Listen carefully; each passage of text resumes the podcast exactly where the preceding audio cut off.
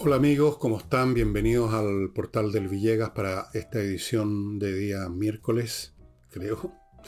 Se me pierde un poco el, sentido del tiempo, de los meses y de los días porque vivo enclaustrado en mi torre de papel. Antes que nada les recuerdo que este jueves en la Casa del Jamón hay otro espectáculo de flamenco como ya se ha convertido en tradición. La Casa del Jamón es un restaurante Está ubicado en la calle Tenderini, a un costado del Teatro Municipal.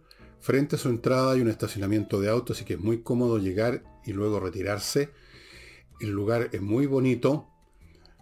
Tiene mesas donde usted, como en todo restaurante obviamente, se instala, pide lo que quiera. Hay cosas para picar, platos, por supuesto hay vino, licores y hay música, está el flamenco. El flamenco, amigos, con un conjunto de miedo. Todos los jueves es un conjunto fantástico. A veces varía el guitarrista, a veces el bailador, pero es siempre de lo mejor. Y si usted quiere disfrutar esto, si usted no lo conoce, no ha ido nunca, le digo lo siguiente, reserve porque las mesas se agotan muy rápido. Está yendo mucha gente, hay mucha gente interesada. Si se agotan las mesas, su segunda opción es instalarse a un costado en el bar y desde ahí escuchar y puede también picar algo y tomar, pero más como estar en una mesa. Así que vayan ya reservando. Los que ya conocen, han ido, saben de lo que estoy hablando y por lo tanto no necesito decirles mucho más. Y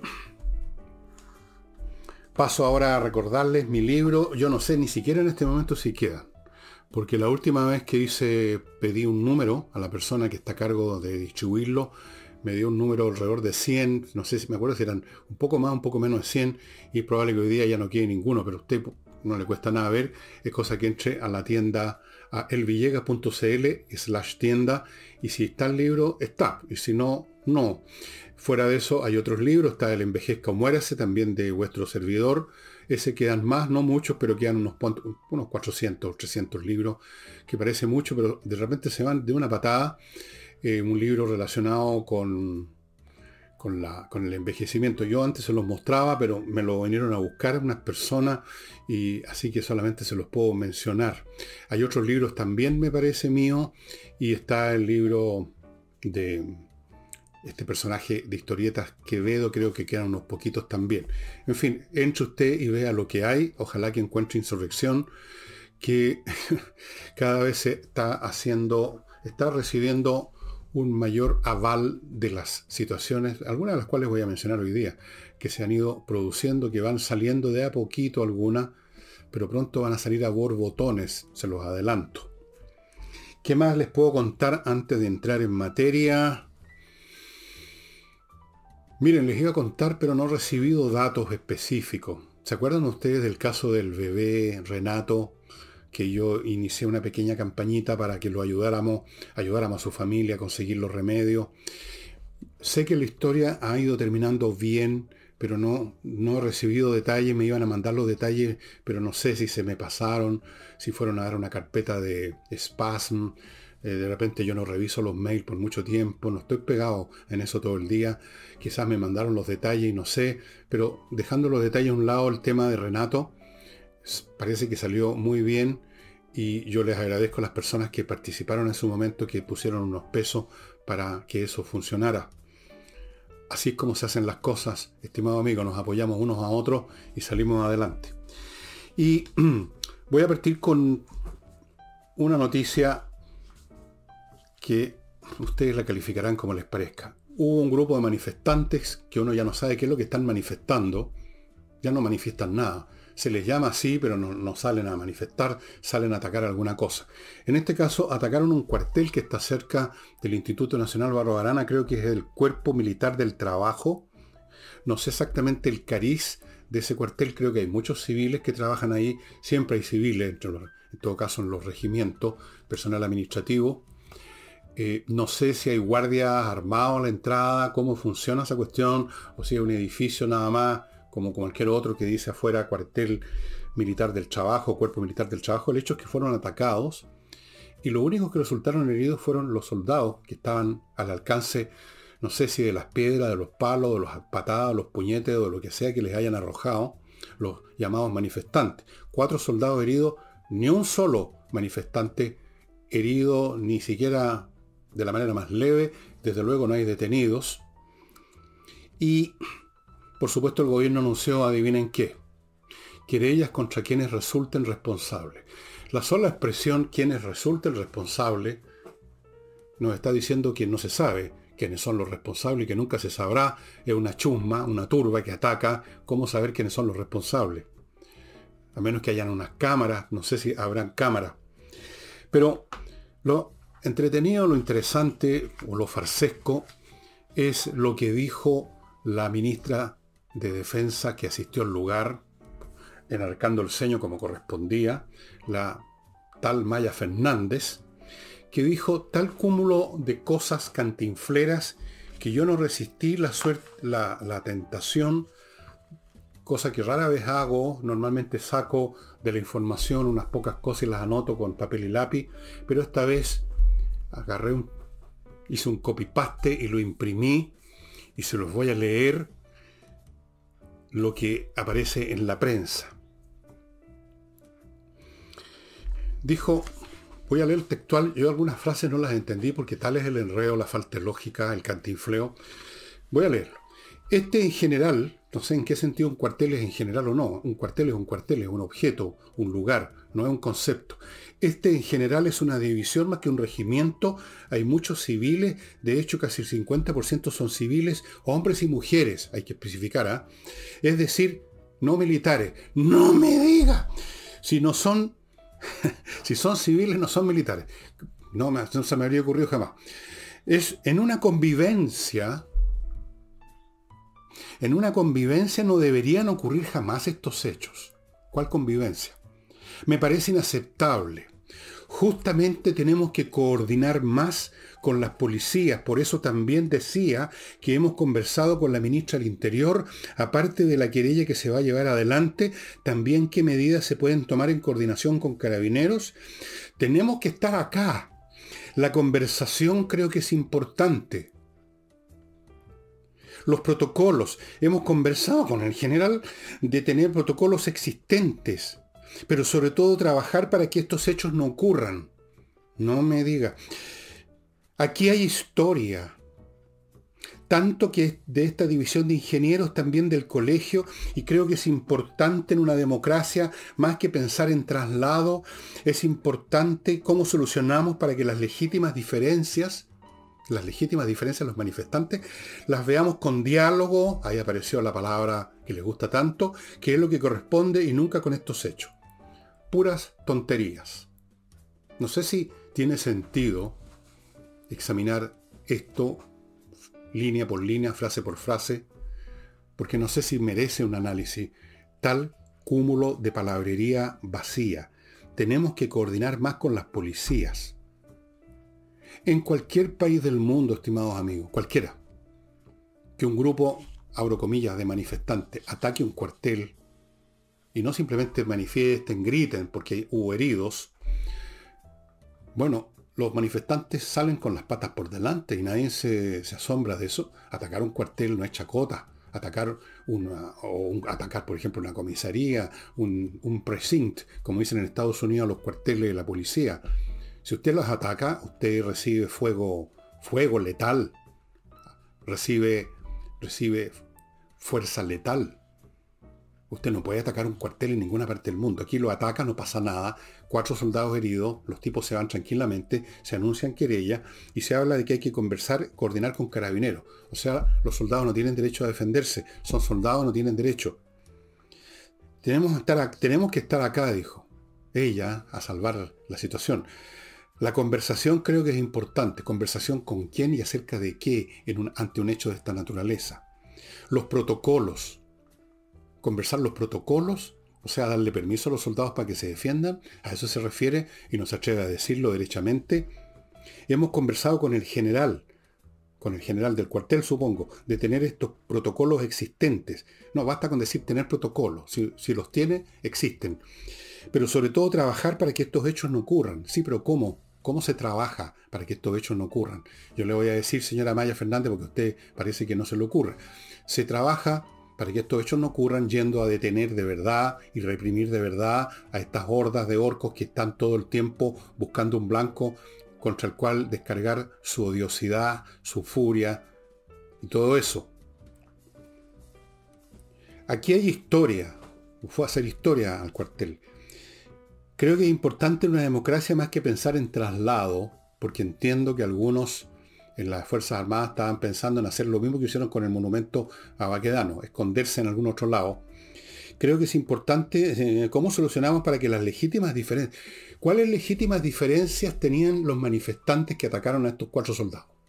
¿A qué se refiere con legítimas diferencias? Y dicho sea de paso, esa palabrita legítimas esta gente tan inteligente la usa para todo. Siempre son legítimas diferencias.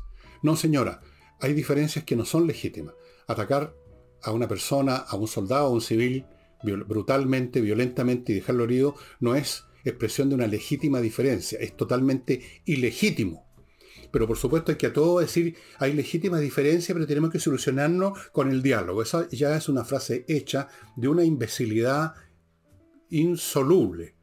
Hay legítimas diferencias, pero tenemos que solucionarlo con el diálogo. Con el diálogo solucionemos las legítimas diferencias. Usted puede combinar esto como quiera. Lo encuentro increíble.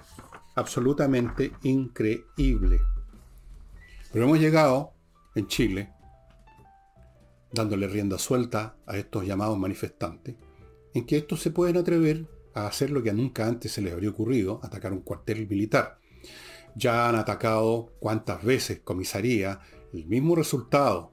Apedrean, lanzan molotov, nunca hay detenidos, nunca hay nadie que haya sido querellado porque nunca aparecen los responsables. ¿Cómo van a, a capturar a los responsables a menos que se haga un esfuerzo in situ?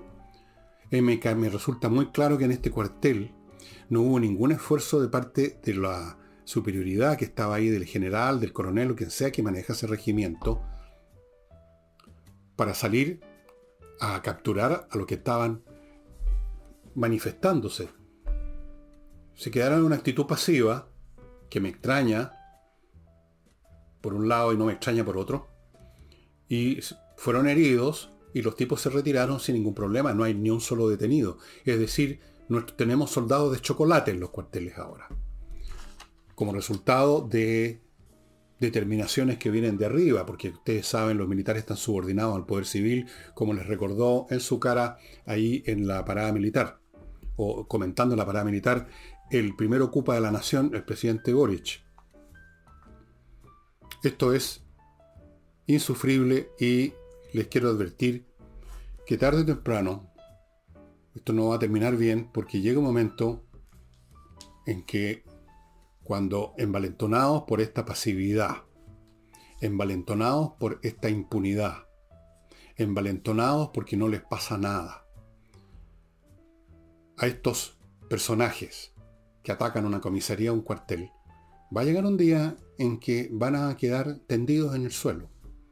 Y entonces, me imagino el capítulo 2, llegan corriendo la gente de los derechos humanos nacional e internacional a lloriquear de que hubo represión fascista, de que se usó excesiva fuerza, y quiénes son los responsables, iniciemos sumarios, arrastremos a las cortes a todos los milicos que se nos pongan por delante o carabineros, según sea el caso. Y eso también tiene un final. También hay un punto en que los fusibles saltan cuando ya se sigue en esa política, envalentonados porque les ha resultado hasta el día de hoy, sin pensar que todo tiene un tope. Y para evitar que ese tope se llegue, porque yo no quiero que se llegue a ese tope, hay que tomar medidas previas. Hay que dejar que la policía o que los militares en este caso tengan autoridad y derecho, sin que después los acusen de violadores de los derechos humanos, a defenderse y a atrapar ellos mismos, tienen los medios, a los llamados manifestantes, que son una horda de orcos, si no van a manifestar ninguna cosa. Probablemente no saben ni hablar. Vamos a mi primer bloque, estimados amigos. Em, Lo inicio con compreoro.cl, el sitio donde usted puede comprar oro, pero también puede comprar plata, el metal precioso propiamente tal. En monedas, en lingote en el caso de oro también, en la plata en lingote, lingotes de todos los portes, unos bien chiquititos, unos más grandes, unos más grandes, otros más grandes, lingotes de oro al 99,99% pureza, o sea, 24 quilates en el caso del oro, certificados por la Universidad Católica de Chile. Una excelente manera de tener en estos tiempos tan complicados en que hay un montón de voces en el en el mundo, si ustedes entran a YouTube y a otras plataformas y ven eh, la cantidad de expertos o gurúes económicos que todos están cantando la misma canción, que viene un crash económico de la grandísima y entonces ahí los valores financieros van a desaparecer. Pero no el oro ni la plata. El valor del oro y la plata se va a mantener siempre porque es una cosa tangible y que es intrínsecamente valiosa. Así que es una excelente póliza de seguro. Usted la compra en compreoro.cl o en Alonso de Córdoba 5870 oficina 213 o si está en Iquique vaya a la zona franca porque ahí tienen un local y los precios son duty free. Continúo con entrenainglés.com, la academia que realmente le va a enseñar inglés y usted va a aprender inglés finalmente, estimados amigos. ¿Por qué? Porque los profesores son profesores de inglés y porque las clases son online y el resultado es excelente. ¿Tiene usted alguna duda? Pida una clase demo aquí mismo, póngase en contacto con ellos, entreninglés.com o mande un mail a coordinación arroba entreninglés.com, una clase de prueba no de 2-3 minutos, un demo de 4, no, 40 minutos para que usted vea lo estupendos que son esos cursos de inglés. No sabe todo lo que se pierde si no sabe inglés en términos de películas, de noticias. En el mundo todo es en inglés ahora, inglés, inglés, inglés, inglés. Si usted no sabe inglés, está jodido en muchos sentidos. Continúo con kmmillas.cl, un sitio en la internet donde le compran las millas que usted ha acumulado por sus vuelos. No olvide que las millas en un momento dado las empresas aéreas las eliminan y usted queda en cero. No las va a acumular indefinidamente para no sé, pues, para viajar a otro planeta, en un momento dado desaparece y usted se queda en pelota. Vaya a mmillas.cl y se las van a comprar a buen precio. Sigo con inviertanusa.cl, una empresa chileno-norteamericana que lo atiende integralmente para que usted cumpla su deseo, su sueño de invertir en Estados Unidos, un país donde siempre una persona que tiene buenas ideas, buena invierte bien, es diligente y trabaja, le va a ir bien de todas maneras. Esa es la gran gracia de Estados Unidos. ¿Qué hace por usted? Invierta en. Le ofrece un portafolio repleto de opciones inmobiliarias, otro repleto de opciones en franquicias, luego le abre cuenta en bancos norteamericanos, le consigue crédito en esos bancos, le consigue, si es necesario, si usted quiere irse para allá, una residencia, lo asesora, le permite instalarse allá con una sociedad comercial, creo que ya lo dije. Todo, todo, todo, todo. Usted lo único que tiene que llegar aquí a inviertanusa.cl con las ganas y la plata para invertir. Y termino el bloque con miclimo.com, que ya sabe, le ofrece la climatización más avanzada del mundo, los equipos mejor hechos en Japón o Corea del Sur, de gran calidad, le sirven en verano, en invierno, son integrales. O sea, filtran el aire de un aire caliente o de un aire frío a tales velocidades, a tal otra, se pueden programar tan conectados a internet. Es otra cosa, es el siglo XXI, amigo. Olvídese de todas las payasadas, que la estufa, que la chimenea, que la, todas esas cuestiones que son un gastadero y que calientan poco o que pueden ser peligrosas o lo ponen a usted en un estado de dependencia con el camión que reparte el gas miclimo.com, estimados amigos. Estos días he estado en promoción ciberclimo. Póngase en contacto con miclimo.com, ahí están los datos y vea en qué consiste el asunto. Vuelvo a mi programa. Les decía yo que mi libro Insurrección está siendo avalado por los hechos, algunos que parecen muy indirectamente asociados, pero que no lo están tanto. Y ahora, dicho eso, paso a la noticia. La Policía de Investigaciones ha citado a declarar y, una de estas personas en condición de imputado, a los que estuvieron vinculados o pudieran estar vinculados con el famoso llamado que la ex ministra Janet Vega quiso hacer al señor Tul, que ya estaba imputado por una serie de delitos gravísimos contra el Estado. Se busca específicamente si hubo o no un intento de bueno, lo hubo, de comunicación con este señor. Van a interrogar a esta señora Vega. Van a interrogar también a la ex ministra del Interior Isquiasiches. Van a interrogar a la ex asesora de dentro de la moneda, Lucía Damert. Van a interrogar incluso al actual y vigente y actuante subsecretario del Interior, el señor Monsalve. O sea, van a interrogar al gobierno. Y permítanme también para no cometer errores, pues yo soy un hombre que inclinado a cometer errores, por supuesto, en abundancia. A veces doy cita o digo cosas que, cosas que ya ocurrieron. También soy víctima de la fake news como todo el mundo. Así que esta vez una vez más hice un copy-paste y imprimí este asunto tal como ha sido expresado por las partes, o sea, en este caso por la PDI. En el libelo o en el procedimiento, en la justificación escrita relativa al por qué se va a interrogar, se dice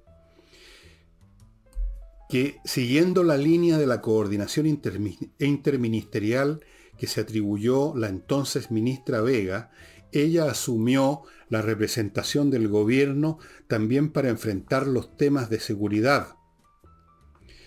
La ministra Sicha aparentemente le habría manifestado el encargo, de modo de intentar que intentar contactarse con la persona que horas antes había llamado a tomar las armas para enfrentarse al gobierno, sumado a la resistencia de la autoridad a perseguir dichas acciones, configura al menos escuchen bien, un incumplimiento del deber que pesa sobre los funcionarios públicos. Lo que resulta más grave, agrega la misma presentación que estoy leyendo, es que tenemos conocimiento que al menos la ministra Vega tenía el contacto del señor Yaitul y la voluntad de contactarlo. Pero no existía la misma voluntad para avanzar en el esclarecimiento de los hechos delictivos en que incurrió el imputado, y que solo después de dos meses fueron objeto de una querella criminal por parte del gobierno. En el gobierno entonces, y no meramente la señora Vega la que está en tela de juicio, continúa. Resulta indispensable para esclarecer los hechos determinar si hubo posteriores comunicaciones entre funcionarios públicos del gobierno con el señor Yaitul, con qué atribuciones contaba la ministra Vega para intentar un contacto con el señor Yaitul y el real encargo que tenía. En ese sentido, son llamativas las declaraciones del senador Jaime Quintana, quien señaló, me parece que la ministra Vega estaba llevando adelante la orientación que en ese momento tenía el Ejecutivo, o sea, el gobierno, en el sentido de dialogar con todos y que aquí no se perseguían ideas. Allá tú no se lo persigue, entre paréntesis, por ideas, sino que por crímenes.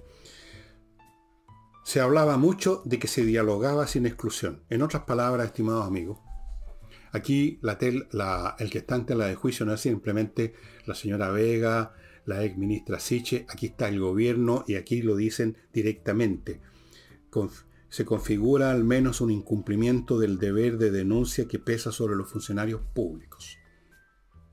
Y estos funcionarios públicos se refieren desde el primer funcionario público de la nación para abajo. Hubo en esta materia, como en otras, ha habido y hubo incumplimiento del deber. Y en esta materia, como en otras, y en otras que tienen carácter internacional, ha habido en el gobierno no solo incumplimiento del deber, sino que conductas que para calificarlas tendría que usar una palabra que no quiero usar. Y todas estas cosas como esto, que resulta de una investigación, de una presentación de los fiscales a cargo de la PDI, es solo la punta del iceberg, como dice la frase. la punta del iceberg. Yo estoy preparando, no les voy a decir lo que estoy preparando, otro libro donde tenemos muchos más detalles de quienes estuvieron metidos en este baile que se sacralizó con el nombre estallido social, que todavía lo sigue usando todo el mundo en la izquierda, incluyendo el presidente Boris, como vamos a ver más adelante, en una conferencia que le dio esta vez sin soltar gases a la gente de la Cámara Chilena en la Construcción. Ya vamos a ir a eso. Aquí tenemos un gobierno que ha incumplido su deber en muchas materias y las cosas van saliendo una tras otra. Y van a seguir saliendo. ¿Por qué? Porque afortunadamente el gobierno no lo controla todo. Y hay organismos vinculados directa o indirectamente con el Estado, que son o podrían ser instituciones del Estado, no sé yo, que no son controladas, aunque intentan serlo, por el gobierno, y que van mostrando poco a poco, grano a grano, poco a poco, qué ocurrió realmente en este proceso iniciado en octubre del año 19. Se van a llevar ustedes algunas sorpresas, algunas realmente grandísimas, les aseguro. Así es que veamos en qué queda esto, en qué quedan las declaraciones. Por supuesto, todos son inocentes, todos van a ser inocentes, y las cosas en todo caso no van a llegar hasta donde debieran, por el momento. Y a propósito de denuncias, acusaciones o, lo que sea, el señor Chalper, o así creo que se llama, que maneja, dirige esa entidad llamada Renovación Nacional, que es uno de los fantasmas de Chile Vamos, que no van a ninguna parte hace mucho rato, emplazó, y pues, a el Partido Republicano para que cumpla con esto de que hay que mejorar la constitución, hay que tener una constitución mejor y que se sume al diálogo constitucional, o sea, que se sume a la mesa para que no solo Renovación Nacional y la UDI firmen el acta de rendición por segunda vez, sino que haya más. Mientras más se sumen, menos culpables son los que firman. Digamos, todos firmamos así que nadie es culpable. Todos somos culpables, nadie es culpable. Todos, todos somos traidores, nadie es traidor. Todos nos rendimos, nadie se rindió. Muy simple. Ahora, La invitación la hizo además en un tono destemplado, ¿no? Dijo que no había que quedarse con discursos simplistas refiriéndose a la gente del Partido Republicano, con esa invitación tan cariñosa que no, no, creo que se vayan a demorar mucho en correr desalados a la mesa a firmar lo que sea que les pongan por delante. Ahora, los republicanos por su parte han estado yo diría, bastante retirados de la acción. Uno, hubiera esperado un poco más del Partido Republicano. Partido Republicano al cual este genio deslumbrante que se llama Matamala y que está, lo tuve que conocer cuando trabajé en, en ese programa en televisión. Por supuesto, inmediatamente a propósito de este partido y en una conversación que tenían con una señora de España muy habilosa, Cayetano, la señora Cayetano, diputada española del Partido Popular. Inmediatamente al referirse al Partido Republicano, el genio deslumbrante habló de, lo... Usó una frase que la sacó del estante, la frase hecha, los nostálgicos de la dictadura. Bueno, yo no sé cuántos nostálgicos de la dictadura hay. Yo creo de repente que están creciendo, incluso algunos, por, dado lo que estamos viendo, los nostálgicos de la dictadura, para horror de Matamala. Pero en fin, en cualquier caso, yo lo que le reprocharía a los republicanos no es si son dos nostálgicos o no de la dictadura, sino que que no han cumplido con lo que uno hubiera esperado de un partido nuevo que no tiene un lastre, que no tiene una historia, que no tiene que em, rendirle pleitesía a un pasado o tiene que ponerle carantoña a líderes del periodo previo, que no tiene que hacer nada, que tiene que encarar los hechos del presente y que uno además supone que ha nacido ese partido precisamente para eso y porque ellos suponen que otros no lo están haciendo. ¿No es así? Yo no los veo muy activos y la verdad, si los veo sumarse finalmente a esta mesa, y terminan sumándose, además, no solo a la mesa, sino que a la firma de lo que va a ser probablemente una proposición en que se van a cambiar algunas palabras y algunas semánticas para, para, que, para permitirle, para hacerle el favor a RN y a la UDI de salvar la cara, lavarse la cara, o eso ellos creen que van a lograr, pero no lo van a lograr. Si veo que el Partido Republicano se suma y va también a firmar, entonces la pregunta mía es, ¿para qué cresta existe el Partido Republicano? Si no tienen una postura que manifieste algún valor, que no estén una vez más actuando en ellos como han actuado en los demás partidos de derecha que ya prácticamente que no existen, el miedo, el afán de, em, de buscar el, el, sí de las niñas, de buscar el acomodo, de no ser tan, no sé, de que no los tilden de a la matamala de nostálgicos de la dictadura, del pirochetismo, todas esas cosas tan inteligentes que dice esta gente. Yo esperaría que cualquier partido nuevo, no solo los republicanos, yo lo espero no sé lo que van a hacer los amarillos por Chile, lo espero de sentido común, no lo espero mucho lo que salga de las iniciativas políticas de la señora Rincón, el señor Walker y los demás, porque son viejos políticos eh, con una inercia mental eh, y personal, una historia personal, una biografía, que no, no, no, no se puede esperar mucho más allá de unos cambios de palabras, en el fondo se mueren, se cagan de susto en tres tiempos, la verdad, todos ellos. Entonces uno ve aparecer estos nuevos que llaman, como llaman los ciúticos referentes políticos, y resulta que estos referentes políticos no son nada nuevo, son nuevos nombres, son nuevas palabras, pero no son nuevas ideas. Cero. Vamos a ver qué hace el Partido Republicano. Yo creo que si va a la mesa es para que la patee, eso es lo que querían hacer. O para que exija lo que ya debiera ser, y que me parece que se está reflejando en la encuesta que comenté ayer con Nicole Rodríguez, lo que debiera hacerse en primer lugar es exigir que primero que nada le pregunten a la gente si efectivamente quieren iniciar, quieren, están de acuerdo en que se inicie un nuevo proceso constitucional con estas palabras nuevas que están inventando, lo de los bordes, esa ciutiquería parece que cobró fuerza y todo el mundo la repite, lo de los bordes, así son de inteligentes nuestros políticos. No pueden usar la palabra que existe ya y que tiene una definición mucho más clara de lo que ellos quieren decir, supongo que límites. Yo llego hasta este límite. Esto del borde, ¿qué es esa hueva?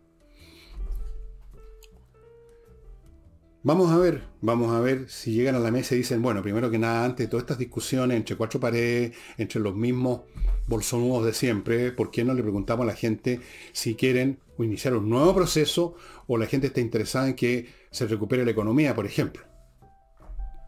Que se combata la delincuencia que se termine con la inmigración. Todos los días entran miles de nuevos tipos de otros países, especialmente Venezuela, una buena parte de ellos son delincuentes. ¿Saben ustedes? El 70% de los delitos con violencia que se están cometiendo en Chile los cometen extranjeros. Eso es. Pero en fin, yo creo que estoy perdiendo el tiempo en decir todo esto. No espero nada, nada, nada de la clase política. Están se convirtieron en eso que este gran analista que he mencionado tantas veces, Crane Brinton, llamaba los practicones. O sea, los chantas. Él llamaba los practicones, los mediocres, los de toda la vida. Los que, eh, como esos boxeadores que iban en los preliminares, en las peleas de box del Caupulicán, que son buenos para que saben, digamos, ponerse el guante y, la cosa técnica, pero son, son unos paquetes. Políticamente estamos ante una serie de paquetes paquetes cobardes, paquetes mediocres, paquetes que si están pensando en algo en cómo, cómo salvo mi pellejo, nada más, cómo me la saco de encima, cómo por último me logro reelegir, cómo, etcétera, etcétera. Eso. De ese grupo humano no va a salir nada que valga la pena. Va a salir otro engendro. Va a salir otro engaño para el pueblo. Va a salir otra otro proceso costosísimo y vamos a ver llegar otras versiones de los mismos que vimos la vez anterior. Y, quizás hasta los mismos. Quizás hasta los mismos, hacer como la fiesta de los vampiros. Van a salir de sus tumbas políticas los Rojarvades, los Loncón y todo ello. De nuevo. Y si no, personajes similares. Y eso es lo que nos van a ofrecer con nuevas palabras. En vez de límites se va a hablar de bordes. En vez de asesores se va a hablar de expertos. En vez de multinacional, se va a hablar de multicultural. Y van a estar en la misma. En la misma. Porque como no son muy inteligentes y de repente no saben ni siquiera controlar sus propias mentiras, de repente se van de hocico. Y dicen, sí, en realidad tenemos que ir un poco más despacio. Pero tenemos que ir a dónde más despacio. A la misma parte que querían ir más rápido, por supuesto. A la revolución. A la demolición, más bien dicho. La revolución es la demolición y nada más. Amigos, otro bloque, si me permitís, que lo inicio con Oxinova, este producto que les he mostrado muchísimas veces y les seguiré mostrando, un producto calificado por el Ministerio de Agricultura de Estados Unidos como bio basado en productos biológicos naturales, un producto con más del 96% de sustancias naturales biológicas que destruye todos los malos olores. Usted echa esto en un poco de agua, en un litro de agua más o menos, este sobre, se convierte en una colonia de bacterias y usted agarra esta especie de caldo, lo echa allí donde están saliendo los malos olores, por ejemplo un pozo séptico, y se acabó el problema. En una hora, una hora y media, se acabó el problema. Es muy rápido y dura meses. Y luego puede usted echar otro sobre. Esto solo no sirve solamente para el pozo séptico. Usted lo puede usar en su casa, que no tiene pozo séptico, tiene un water normal, todo va a dar a la alcantarilla, pero igual se va juntando en el fregadero, en la cocina, en los water, en la tina de baño, en los lavatorios, se va juntando materia orgánica y empiezan a salir los malos olores. Combátalos con Oxinova, que solo se puede ordenar en su sitio. No lo va a encontrar en otra parte. Continúo con fastmark.cl, una empresa courier dedicada al embarque aéreo y marítimo desde Miami a Santiago, centrada básicamente en las empresas para que traigan sus insumos, pero que también atiende servicios de paquetería. Si usted quiere encargar un piano, una trompeta, un saxofón Selmer o un libro y no lo quiere traer por, otro medio o lo que sea. Ellos atienden a individuos particulares con sus pedidos particulares el paquetito que compraron en Estados Unidos. Existe ese servicio, pero también existe, por supuesto, el servicio courier para las empresas chilenas. Es una empresa chilena que sabe atender mejor a empresas chilenas. Continúo con actualiza un sitio donde un grupo de profesionales está a cargo de actualizar el reglamento de su edificio, su condominio, ponerlo en armonía con la nueva ley sobre esta materia. Hay una nueva ley, se promulgó hace unos meses atrás. Es imperativo actualizar el reglamento porque cualquier problema que surja en su condominio o su edificio, y resulta que el reglamento no está al día, no va a poder regular ese problema y usted, administrador o comité de administración, va a tener problemas. Y no es llegar y armonizar, es una materia que requiere conocimientos de todo orden y para eso está actualiza tu reglamento.cl. Y termino este bloque con SMF, Soluciones Masterfloor Limitada, que desde hace 20 años ofrece todos los productos que usted necesita para mantener, cuidar, amononar, embellecer toda clase de pisos pisos de linoleum, pisos de piedra, de mármol, de parqué, piso flotante, moqueta, alfombra. Para cada uno de ellos hay un producto especial. No trate de limpiar una alfombra con champú, no trate de limpiar la piedra pizarra con cera, cera, cera virginia, cosas como esas. Hay productos especiales para cada tipo de piso, abrillantadores, antideslizantes para alfombras, otro producto que tienen. Incluso tienen líquidos para limpiar y mantener mármoles y porcelanatos. Todo en SMF. Como ustedes saben, el secretario del Interior de Estados Unidos, que viene siendo como el ministro del Interior, el señor Blinken, viene en estos días a Chile y la razón oficial que se da es, por supuesto, absolutamente poco creíble. Vendría a discutir temas migratorios y de cambio climático. ¿Por qué tendría que venir, piensen ustedes por un segundo, pensé yo cuando supe esto, el señor Blinken, que está preocupado esencialmente del tema de la guerra en Europa y de cómo eh, seguir proveyendo a los ucranianos con armas, ¿por qué tendría que venir a Chile a discutir el tema de la inmigración? O el tema ya que parece lírico del medio ambiente, el calentamiento global. Entonces yo entré sospecha y empecé a hacer averiguaciones con mis contactos en el imperio americano. Y no, pues, el señor Blinken no viene esencialmente a eso. Ese es el pretexto.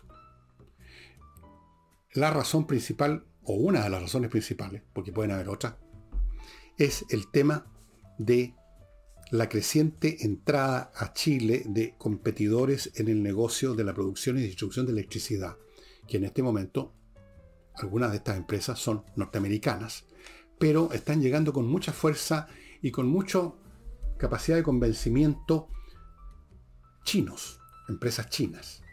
Y hay aquí un tema, no solo económico, sino que geopolítico. Estados Unidos, en todos los planos que ustedes quieran, económico, político, informático, científico, tecnológico, etcétera, está en una dura, feroz competencia con China, que por momentos incluso se acerca a la posibilidad de un intercambio de balazos. Hay un enfrentamiento geopolítico a nivel planetario. Y resulta que los norteamericanos, sigo yo diciendo lo que se me dijo, y que por supuesto yo también tenía ideas al respecto, pero ahora tengo más verificación, están preocupados de la penetración china en Chile. Y a eso viene el señor Blinken. Viene a poner, a tratar de poner algún tipo de barreras a esta entrada, en este caso específico, en el sector eléctrico. Lo otro es poesía. Esto de la inmigración, los temas migratorios y de, de cambio climático, eso era la razón que había que dar. Pero Blinken no es, digamos, un ministro de medio ambiente, ni el ministro de, cosas relacionadas con la migración. Él es el secretario de los asuntos de interior, creo que se llama, no me acuerdo el nombre, el título exacto que tiene, el ministro del interior del gobierno norteamericano, el señor Blinken. Es uno de los principales ministros. Ustedes lo ven a cada momento en las noticias refiriéndose a temas de peso mundial, como la guerra en Europa. Esa es la razón del viaje del señor Blinken. Que no le metan el dedo en la boca, estimados amigos, con este cuenteo de, que viene a discutir temas migratorios o de calentamiento global. Puede que los, conversen así como, como uno conversa el tiempo con alguien cuando va a tocar un tema más importante, incluso en una reunión de negocios, se empieza hablando del fútbol o de las minas, ¿no es cierto? Pero después se va a lo importante. Lo importante no es eso que es el pretexto oficial. Y continúo con lo que le dije hace un rato atrás que iba a tocar, que era el señor Boric, en su alocución en la Cámara de la Construcción, esta vez se contuvo, habló nomás, y habló para justificar la reforma tributaria, dijo que bueno, los argumentos habituales de la izquierda, que la, tiene que el país tiene más, más equitativo, etc. Y le dijo a los gente que estaba ahí. No nos olvidemos de lo que nos pasó, ¿no? Por refiriéndose a octubre del, del año 19. No nos olvidemos de lo que nos pasó. Qué eufemismo más grosero. Lo del 19 de octubre, y Boris debiera saberlo muy bien, no nos pasó. No es un terremoto que nos pasó. No es una sequía que nos está pasando no es un tsunami que nos pasó. No es algo que nos pasó. Es algo que algunos, señor Boric, hicieron, organizaron, planearon por meses y lo llevaron a cabo. No es algo que nos pasó. No agite ese fantasma de algo que algunos, usted lo debe conocer re bien, movieron de acuerdo a su voluntad, a sus planes, a sus intereses, a su organización, a sus designios y a su agenda. No nos pasó. Hubo quienes y lo hicieron que ocurriera. Señor Boric, usted sabe muy bien eso. Muy bien. Muy, pero muy bien. Recontra bien.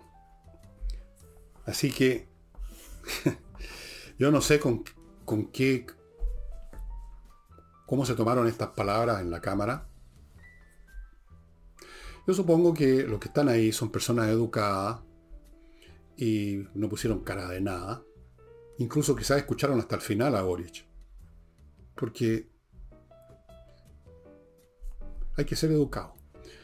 Pero yo creo que muchos de los que estaban ahí, sí quizás sin tener los datos, saben perfectamente a estas alturas, después de todo el agua que ha fluido desde octubre del 19 hasta ahora, que esto no fue un evento que cayó del cielo, que nos pasó. Nos pasó como ellos, él también incluyéndose en ese nosotros al que le pasó esto, en vez de ponerse en el lado que corresponde de actor vinculado a que pasara esto. Pero en fin, dejemos a Boris y sus dichos y vamos a otra cosa, estimados amigos. En Rusia, Ucrania, y yo les doy siempre un pequeño resumen porque sé que muchos de ustedes dejaron de ver noticias sobre eso, se interesaron el primer día, en febrero, con la invasión, después un poco más, y después perdieron el hilo, mucha gente dice, ¿en qué está pasando allá? ¿Qué está pasando? Bueno, está pasando que los ucranianos siguen su contraofensiva muy exitosa, ahora están avanzando por el frente sur este, la parte más sur del frente, que es muy largo, es una especie de curva, toda la frontera con Rusia, hasta el sur, hasta la península de Crimea, es un frente muy largo, más de mil kilómetros, y la parte más abajo del sur, los ucranianos están avanzando muy velozmente. Ayer, creo, anteayer mencioné que ya habían conquistado en esa zona del sur 400 kilómetros cuadrados y ahora ya van en 900, han roto todas las líneas defensivas los rusos, lo cual ya no es tan difícil porque los rusos en esa zona, primero no, perdieron hace rato los abastecimientos, porque los ucranianos con su artillería, especialmente con estos cohetes de más largo alcance, los HIMARS, que tienen una precisión increíble, destruyeron todos los puentes que unen la zona donde ellos están los rusos, que está separada de Crimea por un río, eh, los destruyeron y que están con muy poco abastecimiento, lo poco que les pueden hacer llegar con botes, con pontones improvisados. Pero el segundo factor y el más importante es que están muy desmoralizados y están desmoralizados por dos razones a su vez. Una, porque nunca tuvieron mucha moral, mucho entusiasmo por ir a esta guerra porque no tenían ningún motivo. Y segundo, porque les están sacando la cresta. Entonces están muy demoralizados y por lo tanto un ejército que no tiene suficiente suministro y que no tiene ninguna, que no tiene moral, que no tiene ganas de combatir, que nunca tuvo razones para combatir y que además ven que los están derrotando, evidentemente que no es un ejército capaz de ofrecer mucha resistencia. Así que en el momento mismo en que estoy hablando, ya esos 900 kilómetros deben haberse convertido en bastante más. Están avanzando por un costado y muy pronto van a poner van a posiblemente a encerrar en, en un bolsón, como se llama, a una buena parte de los rusos que están en esa zona. Si es que no alcanzan a arrancar, probablemente alcancen a arrancar primero. Yo creo que los ucranianos los están dejando arrancar porque es preferible un soldado que arranca, un soldado muerto. Un soldado que arranca contagia a los otros con su miedo, con su desmoralización. Es bastante mejor un soldado arrancando que un soldado muerto. Un soldado muerto incluso puede incentivar a los que quedan vivos a defenderse porque parece que nos están matando, así que por último peleemos. Pero un soldado que arranca significa que es un soldado que lo dejaron arrancar, segundo que se puede arrancar y tercero que más vale la pena arrancar. en un ejército cuando empiezan algunos a arrancar se produce una desbandada, una desmoralización, se produce un colapso y empieza a gritarse esa frase típica, sálvese quien pueda. Así que me tinca a mí que los ucranianos les dejan eso. De hecho, hay un viejo concepto militar, un viejo, no sé si es un concepto o un principio o un axioma o como sea, de decir al que huye puente de oro, o sea, facilitarle la huida, no dejarlo encerrado y obligarlo a pelear, que huya, porque esa es una manera de destruir un ejército, es que deja de ser un ejército y se convierte en una patota de individuos arrancando. Como sea, los ucranianos están siendo exitosos en sus contraofensivas. Los intentos de Putin en Rusia por generar una nueva fuerza armada con reclutamiento forzoso ha sido un desastre. La gente está arrancando en masa, la gente joven especialmente, pero ni siquiera tan joven porque están reclutando hasta de 65 años, se están arrancando hasta donde pueden. Todas las líneas aéreas tienen copadas los boletos, filas de kilómetros en las fronteras con Finlandia, con Georgia, con Kazajstán, con Armenia también. Están arrancando. Hay peleas en los sitios de reclutamiento. No hay uniforme porque alguien hizo un negociado con los uniformes, con los zapatos, con los calamorros y no hay. Y tienen que decirle a los reclutas, traigan su propia ropa de, de ¿cómo se llama?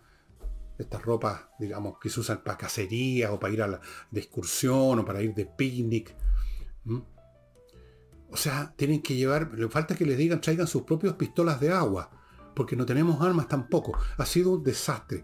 Todos los problemas de logístico, de corrupción, de incompetencia, de desprolijidad, que ya existían y que existen desde siempre en Rusia, en este caso se han manifestado de la manera más brutal, como siempre se manifiestan las debilidades de una sociedad en el caso de una guerra. Esa es la situación que se está viviendo. Naturalmente, Putin sigue agitando el sable de las armas nucleares para tratar de asustar a Occidente, cortando el gas, para tratar de matar de frío a los europeos. Y esa es la última arma que le queda. Vamos a ver qué sucede. Y finalmente en lo internacional les cuento que poco a poco se van constituyendo en un conglomerado los cuatro jinetes del apocalipsis. Rusia, Irán, China, Corea del Norte que acaba de probar un nuevo misil, ya desarrollaron un misil intercontinental, lo hicieron pasar una provocación por sobre Japón, o sea, en el espacio aéreo de Japón. En Japón quedó la crema, creían que los estaban atacando y hubo alarmas, sirena, la gente escondiéndose en los subterráneos.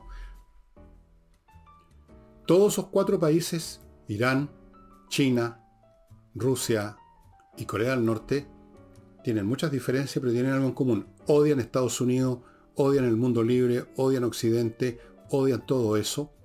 Y de una forma u otra se conciertan, se están concertando, se apoyan mutuamente en un grado u otro. Esto va a terminar en una situación realmente imprevisible. Se están juntando tormentas de guerra a un nivel mucho más grande de lo que estamos viendo ahora. Lamentablemente.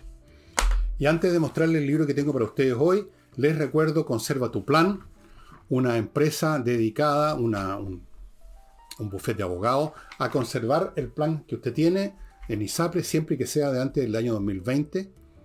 Si acaso le están pidiendo en la ISAPRE eh, que se baje el plano, que pague más, usted está tratando de defenderse de eso, póngase en contacto con Conserva tu Plan. Han tenido muchos éxitos legales y además a usted no le cuesta ni un peso. Continúo con notariospress.cl, la manera más rápida de, de sacar papeles notariales. Usted prende su computador, entra a ese sitio, llena los datos que le piden para el papel que usted necesita, o los papeles, lo manda a notariospress.cl, ellos procesan todo y usted tiene que ir a la notaría solamente a retirar el papel. Se ahorra horas de horas instalado en la notaría. Continúo con el corredor inmobiliario más rápido de Chile, Angel Hey, más rápido para vender por sus métodos únicos. Únicos.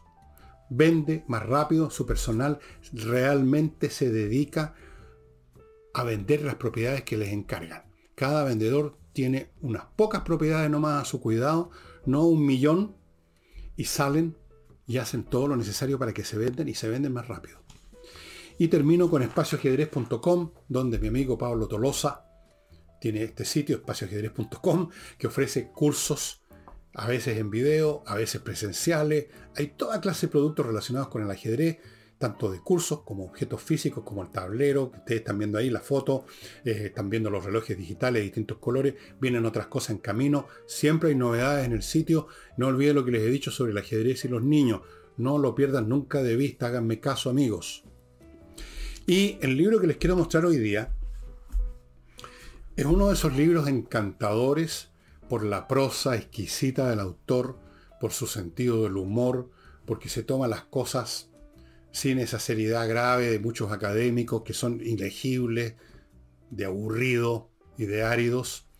Este es un historiador fallecido hace unos 2 3 años, que escribía para gente como yo y como usted, gente que quiere entretenerse también con leyendo historia, no es meramente para aprender, uno aprende también y a veces uno lee libros de historia medio dificultoso porque está realmente decidido, estoy leyendo varios de ese tipo, porque está decidido a recordar, a aprender o, o por otras tareas académicas que uno se ha dado a sí mismo. Pero también nos gusta a muchos de nosotros leer una historia narrativa entretenida, divertida, con humor y que igual nos va a informar y nos va a enseñar mucho. Y ese papel lo cumplía muy bien John Julius Norwich, que tenía un título nobiliario en Inglaterra de una vieja familia de la nobleza británica. Y yo les recomiendo entre sus muchos libros, se los recomiendo todos, pero este que les quiero mostrar se llama Sicilia, una corta historia desde los griegos de la antigüedad a la Cosa Nostra. Sicilia es, como ustedes saben, una isla al sur de Italia, muy grande, donde, ¿qué, qué no ha pasado? Ahí estuvieron los cartagineses, y ahí llegaron, se fundaron muchas colonias, ciudades griegas en, en el gran periodo de expansión de la de allá por el siglo, a partir del siglo octavo antes de Cristo hasta, qué sé yo, el siglo VI, todavía se estaban fundándose ciudades, lo que se llamó todo ese sector la Magna Grecia, también un poquito al norte hacia la bota italiana propiamente tal. Tuvieron los cartagineses, tuvieron los romanos, tuvieron los, los, griegos, por cierto, Llegaron en otro momento los árabes, llegaron los normandos, se creó el reino normando que duró como 100 años. ¿Qué de cosas no han ocurrido en este sitio que está en medio del Mediterráneo, que ahora era a su vez el gran sitio de contacto, de comercio, de guerra, de intercambio de la antigüedad clásica, el Mediterráneo? Y Sicilia está justo al medio. Esta historia corta es lo más entretenido que hay, yo la voy a leer de nuevo, desde luego Aquí dice parte del prefacio diciendo John Julius, que era un tipo muy simpático, descubrí Sicilia hace más de medio siglo, casi por error. En junio de 1961 estaba trabajando en el Foreign Office, en el escritorio de asuntos del Medio Oriente, cuando Irak invadió Kuwait. Plus change. Esto creó una crisis, en Gran Bretaña envió sus tropas y el resultado fue que yo no pude irme hasta mediados de octubre. Así, bueno, usted cuenta la cosa muy personalmente. Muy personalmente. Este es el tipo de libros que uno agarra un sábado, un fin de semana, lo lee en el fin de semana, tiene ilustraciones, dicho sea de paso. Verifiqué que este mismo libro está en Amazon. Ahí hay fotos. Hay otro libro del propio Norwich sobre Sicilia que me parece que es un poquito más grande que este, pero yo les recomiendo este porque es una short history que lo van a leer en un fin de semana. Es un libro, como ustedes ven, en octavo, 331, 32 páginas, o se lee una patada. Muy entretenido y van a aprender un montón. Porque leer sobre Sicilia es leer sobre los cartagineses, sobre los romanos, sobre los griegos que llegaron, porque este fue un lugar de encuentro de distintas civilizaciones, imperio, reino, líderes, de todo. Sicilia. Amigos, se van a divertir, se van a entretener. Y eso sería todo por hoy. No olviden lo del flamenco este jueves. Lo van a pasar súper bien, amigos. Y mañana, mañana jueves, obviamente, con Nicole Rodríguez, que tiene un tema que le quedó pendiente. Siempre le queda un tema pendiente a Nicole y lo va a desarrollar este jueves. Eso sería todo. Muchas gracias. Nos estamos